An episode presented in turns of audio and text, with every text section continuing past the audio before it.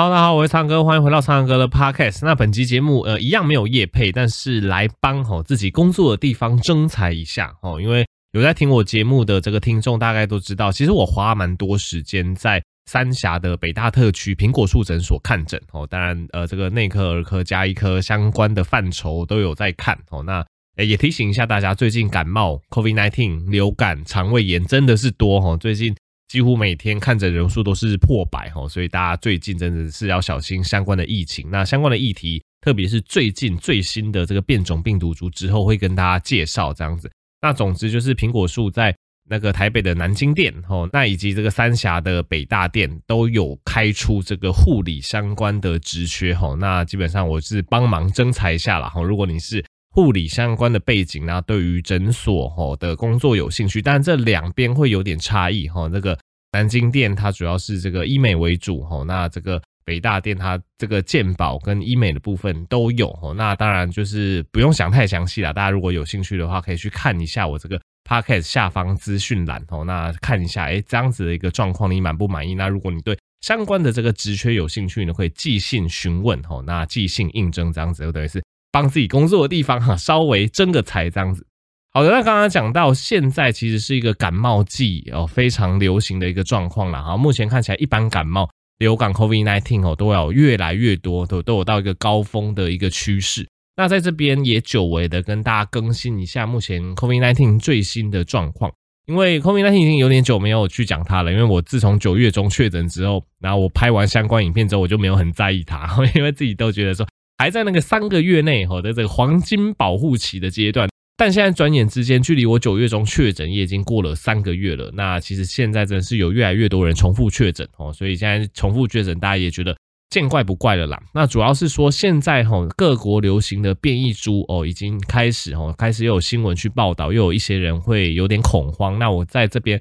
跟大家稍微哈做个归纳解释一下。那总之以台湾来讲，在台湾目前的部分。还是以 BA 五的病毒株为主，哦，所以有些人就会问说，哎，苍蓝鸽到底要不要打第四剂疫苗？那我的建议跟我之前在直播上给大家的建议一样，哦，我觉得目前呢，台湾是以 BA 五的流行病毒株为主，所以如果你近三个月、近四五个月，哎，有确诊过，哦，有这个感染过，那你前面也打过三剂疫苗。老实说，我觉得接不接种第四季就还好，对，因为你已经打了前三季，而且再加上确诊过了，所以基本上身体是会有一定的保护力的。但是如果你目前都还没有确诊过 COVID-19，那之前前三季打的都是原始株的话，那我会觉得你可以考虑打打这个次世代疫苗，因为次世代疫苗毕竟对现在台湾流行的 BA.5 它还是有比较强的保护力。那之前原始株的疫苗，它就变成说防重症的能力比较佳，但是它就比较没有防止感染的能力了吼。所以归纳来讲，如果你打过三剂，再加上确诊过，我觉得你可以持续观察。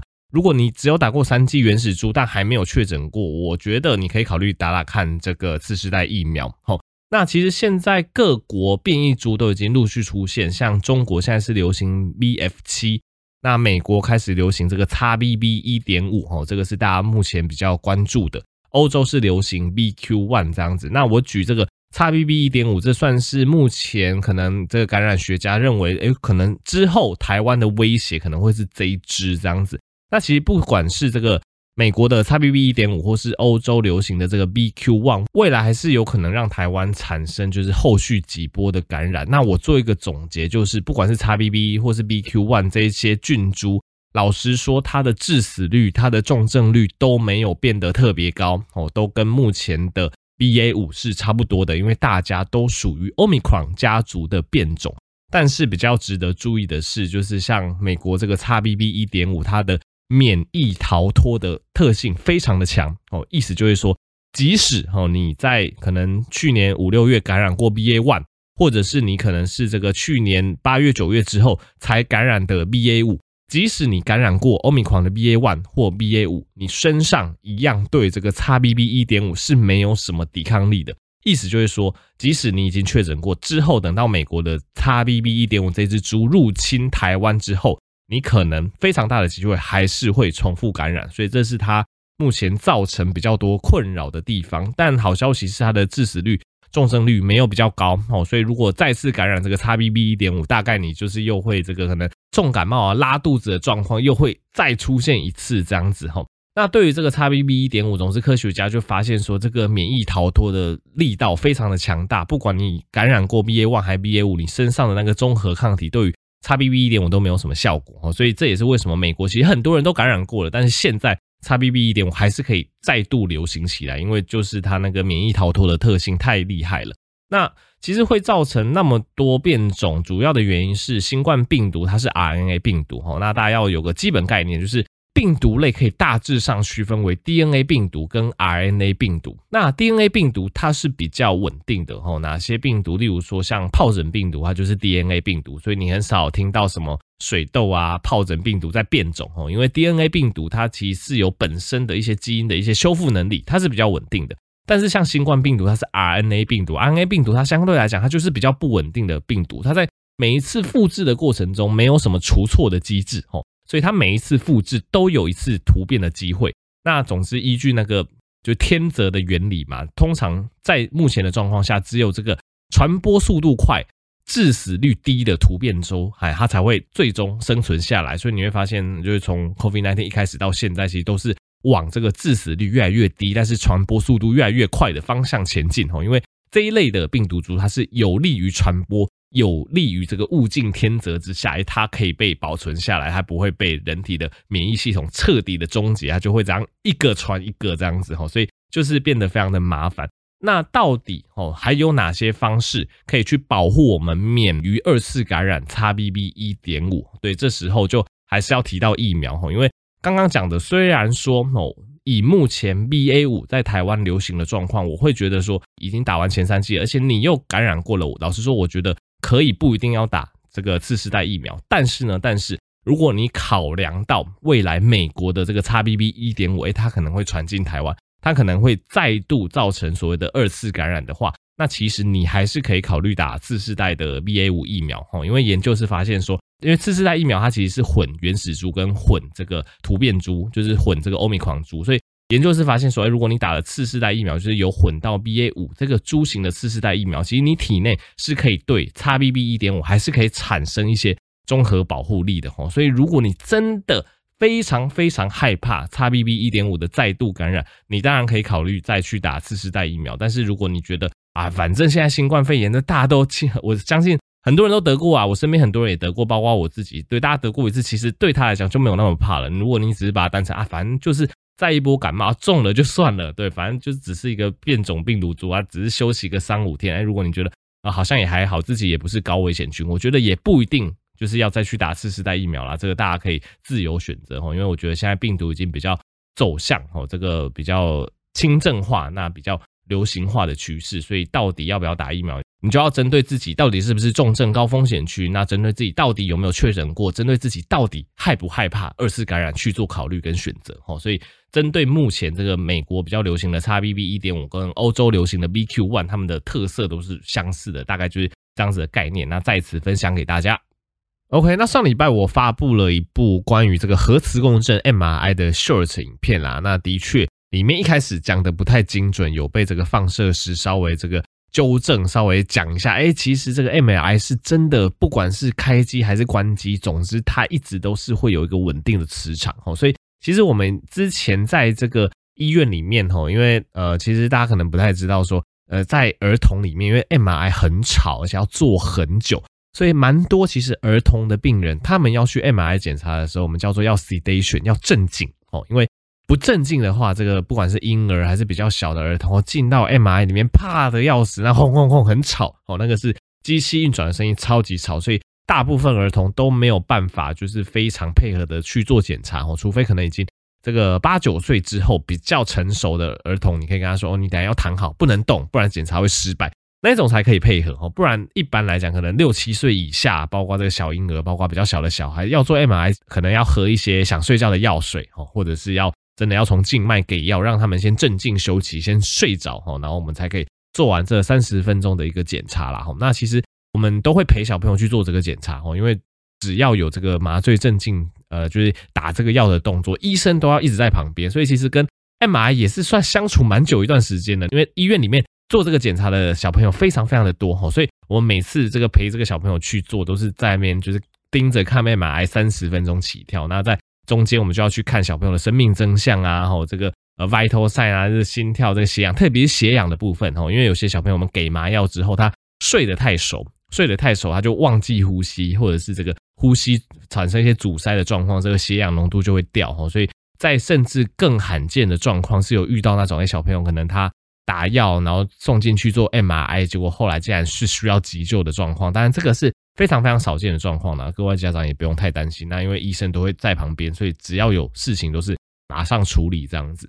那总之每次进去 MRI 都会被要求说这个手表啊、这个腰带啊，反正各种有金属的东西都要拆掉。所以那个时候我自己的一个误解啦，所以我就想说，哎，是不是这个 MRI 它平常的磁场算是低低的，应该是不至于造成什么。金属东西被吸入，那可能开始运转之后哦才会高。那后来就是哎、问一下放射科的这个同事，哎、发现哎、其实不是我想的这么一回事。其实 MRI 它在还没有启动，就是检查还没有开始的时候，哎、他们本身的那个磁场就已经有了。所以假设你真的推了一些，就是有有些新闻很夸张，就是把什么氧气筒，氧气筒是金属，什么氧气筒带进去哈，或者是这个把轮椅推进去，或者是把这个。床推进去，当然这个在医院不太可能发生啊，但是电影就会这么演。基本上这些有金属的床或轮椅，如果太靠近 MRI，是可能会整个会被吸进去的吼，这个是的确是这样子。那基本上 MRI 的这个启动跟关闭，它只是针对那个检查，就是那个造影的启动跟关闭。就算平常是没有在做检查的状况下，因为它还是持续有通电的关系，它那个磁场还是持续在的吼。所以这边还是建议大家，哎，如果你因为不管是你自己或者是家人朋友，哦，因为任何原因要去做这个 MRI，通常是针对这个脑部，哦，或者是针对这个胸腔或腹腔或骨盆腔的检查，哦，记得身上的一些金属物质一定要拆掉，哦。那当然，现在人因为医学非常的先进嘛，很多人身上都会有一些植入物，哦，例如说心率调节器，哦，例如说人工关节，哦，例如说可能一些呃，比如说腰椎呀，这个胸椎呀，然后有时候出现一些问题，也可能会用人工关节会去替代。那这个人工关节其实现在蛮多人工关节都是可以做 MRI 的，都是我们叫 MRI compatible，所以并不是说你身上有植入物你就一定不能做 MRI 啊。这部分你在做之前就是记得就是跟医师，就不管是原本做这个植入的手术的医师，或是跟这个放射师确认后，哎，如果可以做，那就没有问题哦。所以这是对于上礼拜 MRI 那部影片做的一些补充给大家参考。OK，那第三个议题来跟大家聊一下如何保养我们的大脑哦，因为我相信呃很多人都非常重视这个议题啦。哦，像我现在三十出头岁了，有时候就会觉得，哎，脑筋好像没有二十岁的时候那么来的灵光哦。其实，当然我们身上各个器官它都有一个寿命的一个极限哦。那我相信大脑跟心脏应该是绝大多数人要特别去在意的一个器官，因为这两个。基本上只要有一个东西它失去功能了，大概你这个人生也没有什么意义的哦。例如说以心脏来讲，哎，如果你突然发生了一个心肌梗塞，突然来个急性的心脏衰竭等等哦，那对于你后面的生活品质都会大受影响。那大脑也是啊，大家听到大脑最害怕的就是中风哦，中风有这个脑出血或脑梗塞哦，导致你其中一个脑区没有办法非常有效的运作。可能之后会导致这个单边手脚无力吼，甚至这个思考上吼，这个痴呆上吼，都会增加它的风险。所以大脑跟心脏，我想是现代人，因为我们越来越长寿，我们要特别注意我去保养的两个器官。那今天跟大家分享，哎，我们要怎么样保养我们的大脑哦，去减少大脑的老化跟退化。那其实这个方式也很简单，只是我要再度提醒大家，简单来讲，你要先保好。孩子，简单来讲，你要先保养你的心血管。只要你的心血管保养好了，就等同于在保养我们的大脑哦。那这个其实非常的直观，因为我们的大脑哦是一个这个血液流量非常丰富的器官。因为我们随时都要思考，像我现在录 Podcast，大家在收听这个 Podcast，你不管是你的听觉、你的视觉、你的思考，所有的外界的讯息都要传进你的大脑里面。经过你的这个加工、处理、思考之后，那你可能用言语来把它说出来，哦，你可能把它记下来，这些对于你大脑里面都要非常大的工作量，哦，才可以执行这些动作。所以，我们大脑需要丰富的血液供应，需要丰富的氧气跟养分，它才可以运作的良好。那简单来说，如果你的心血管哦出了一些问题，大部分的状况，例如说之前常跟大家提过的三高哦，例如说你血糖有问题，你血脂高哦，你胆固醇高哦，那你这个血压高，所谓的三高，他们都是会严重去破坏我们全身的血管的健康。那这个破坏的血管健康，它不是一朝一夕的哦，它大概会累积个几年哦，累积个三年、五年、十年哦，你这个心血管、脑血管越来越狭窄，因为有这些血糖的破坏，有这些胆固醇的堆积。有这些血压对血管壁所造成的冲击与损伤，他们就会造成说，哎，你这个大脑里面的血管越来越狭窄，或者是越来越容易破裂，所以他们就会去开始影响你脑部功能的运作。这很好理解，因为你大脑平常要烧那么多的氧气，烧那么多的能量，才可以维持它正常的一个思考，维持它一个正常的活动。那今天你就想象，哎，你大脑中很多重要的血管都变窄了。血液供应都下降了，那你会觉得怎么样？你大脑当然就得不到足够的一些氧气跟营养养分嘛，吼，那当然它的功能会开始失去，大家可能就会开始有一些呃失智啊，吼，或者是记忆力受损、记忆力衰退呀、啊，有一些脑袋比较不灵光、脑雾的状况发生，这个是非常明显的。而且这个这种状况也不只有我们主观上的感觉，就科学家他去追踪心血管比较健康的一群人。以及去追踪心血管比较没那么健康，就刚刚讲的有一些三高、有一些抽烟状况的另外一群人，他们去追踪好几年之后，然后去做这个脑部的影像。然后这个脑部影像最常做的，通常去分析这些脑部的一个皮质、髓质以及里面的血管状况。我们最常做的检查就是这个脑部的核磁共振，哦，就刚刚刚讲这个 MRI。那 MRI 去做起来，就发现说，哎，心血管比较健康的这一群人，他在几年之后，哎，他的脑部就比较健康，血管是比较宽的，哦，那整个脑部就比较没有萎缩的状况。那相对的来讲，心血管这个健康比较做不好、比较维持不好的那群人，经过几年之后，哎，这个脑部影像很明显的就比较萎缩，血管就比较狭窄，整个脑的功能看起来就不太行哦。那讲到这边，大家就会问说，哎，那到底我们要怎么样去维持我们的血管健康，以利于我们去保持我们的脑部的思考功能呢？那基本上有四个的行为因素，包括不要抽烟，吼，那要勤奋的运动，那包括要维持良好的饮食习惯，比较推荐的是地中海饮食以及得舒饮食，吼。关于地中海饮食或得舒饮食，大家就直接去 Google 这两个词，你就会知道怎么吃。这之前都有提过，这边就不特别花时间介绍。那以及控制好你的 BMI 以及体重哦，基本上就是常常讲的啊，戒烟戒酒，要运动啊，那要健康饮食啊，那不要过重啊，这是四项行为因素要注意。那还有三项的生物学里面的因素，包括胆固醇要控制好，包括血压要控制好，包括空腹血糖要控制好，就是我们刚刚讲的三高的那些东西哈，这些都会对于你血管健康有非常大的影响。那今年哈，这个美国心脏医学会还加入了一个，就是。睡眠品质要好，对，睡眠品质包括睡觉的这个时长、睡觉的深度，以及你睡醒之后隔天的活力哦。这个对于这个脑血管，譬如说你脑中一些废物的清除也是很重要的哦。所以以上讲的这些生活习惯，讲的这些三高的控制，讲的一些睡眠品质的要求，这个大家都要特别注意哦。因为老实说，现在没有什么好的药或者是好的保健食品会跟你说，哎，吃了这个东西。这脑袋十年后一定灵光还怎么样？其实没有哦，因为是一个非常多综合的因素，它去决定之后，你可能五六十岁会不会失智，会不会有一些脑雾的状况。所以我们在年轻的时候就要把这些心血管、把这些脑血管的健康保养好，这样子之后哦，这个脑部的功能才比较不会受到影响。那讲到这个生活形态，也顺便加码一个，就是最近看到的一个研究，我觉得蛮有趣的哦。这个是一个英国的研究啦，哈。总之，很多人平常没有什么运动习惯，但是哈，我还是会建议说，大家如果在平常这个不管是这个上下班哦，或者是就是平常的一些空闲时间，你就算你只抓个一两分钟，在那边冲刺，在那边跑步，在那边赶公车，在那边就是。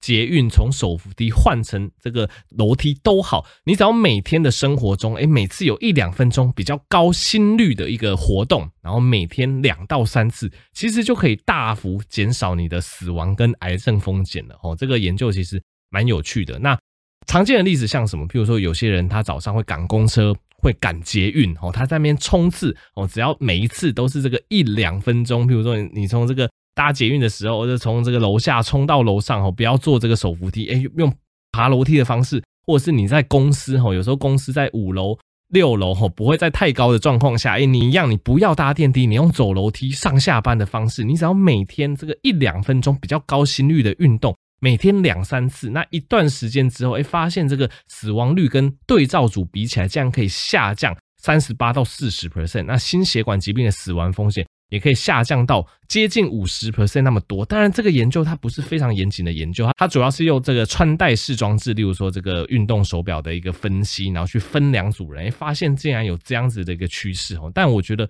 这个东西其实蛮振奋人心的，意思就是说，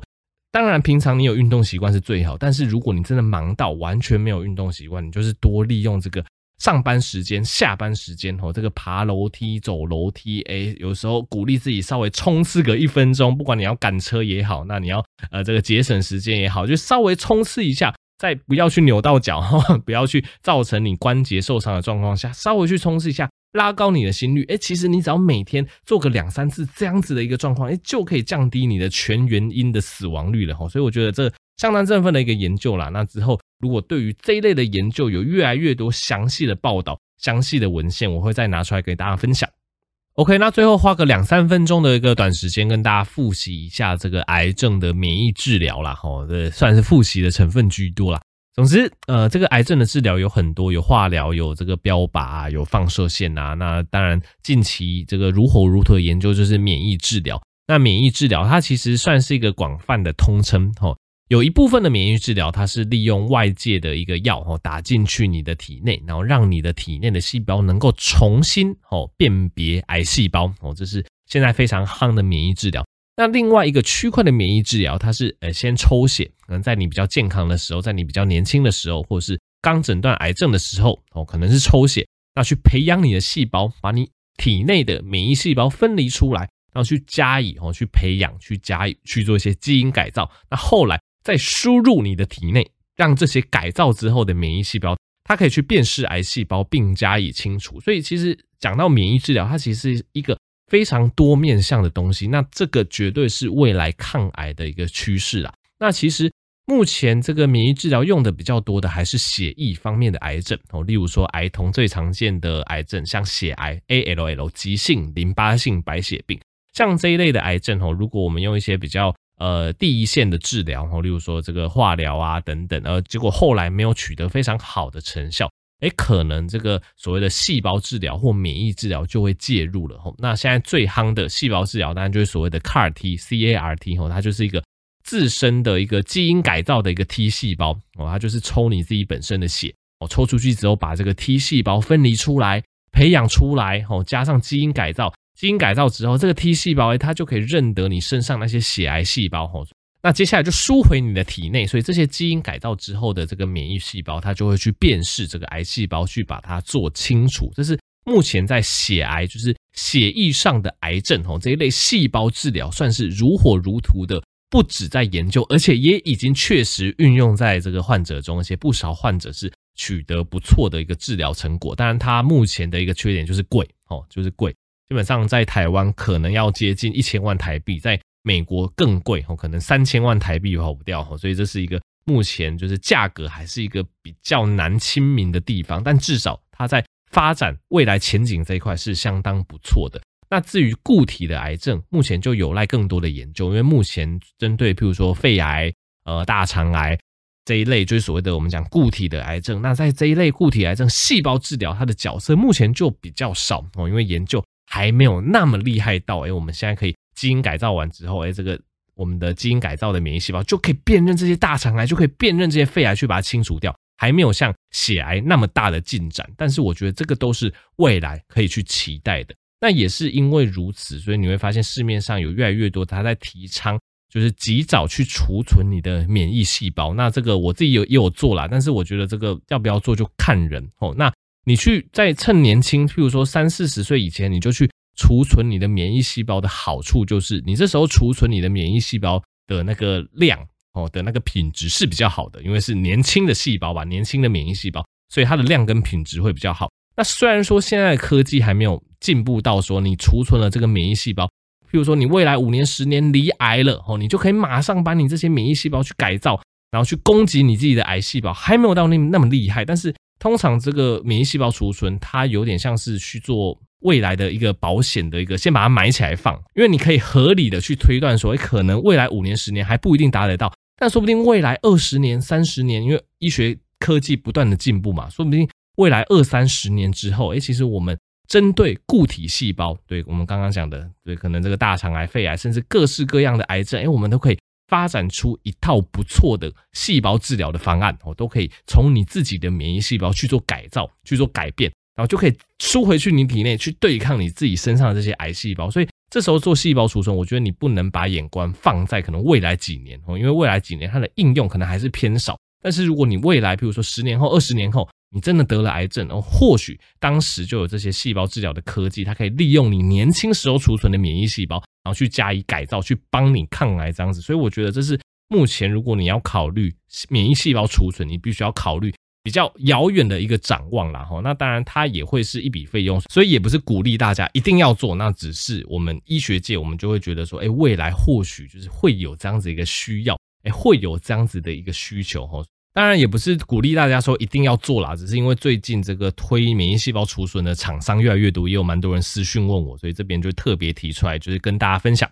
好，那么这里就到这边啦，喜欢我的频道记得继续持续订阅，那可以去追踪唱歌医学天地哈，这个 YouTube 频道，那也可以支持药师健生活保健食品输折扣码 Blue Pick 蓝猪哈，有九折优惠。那如果喜欢这个 Podcast 节目，可以分享给更多人知道，让大家在通勤呐、啊。哦，或是上下班哦，或者是这个打扫啊、洗碗的时候，都可以获得非常轻松又有趣的医学知识哦。我们就下期再见，大家拜拜。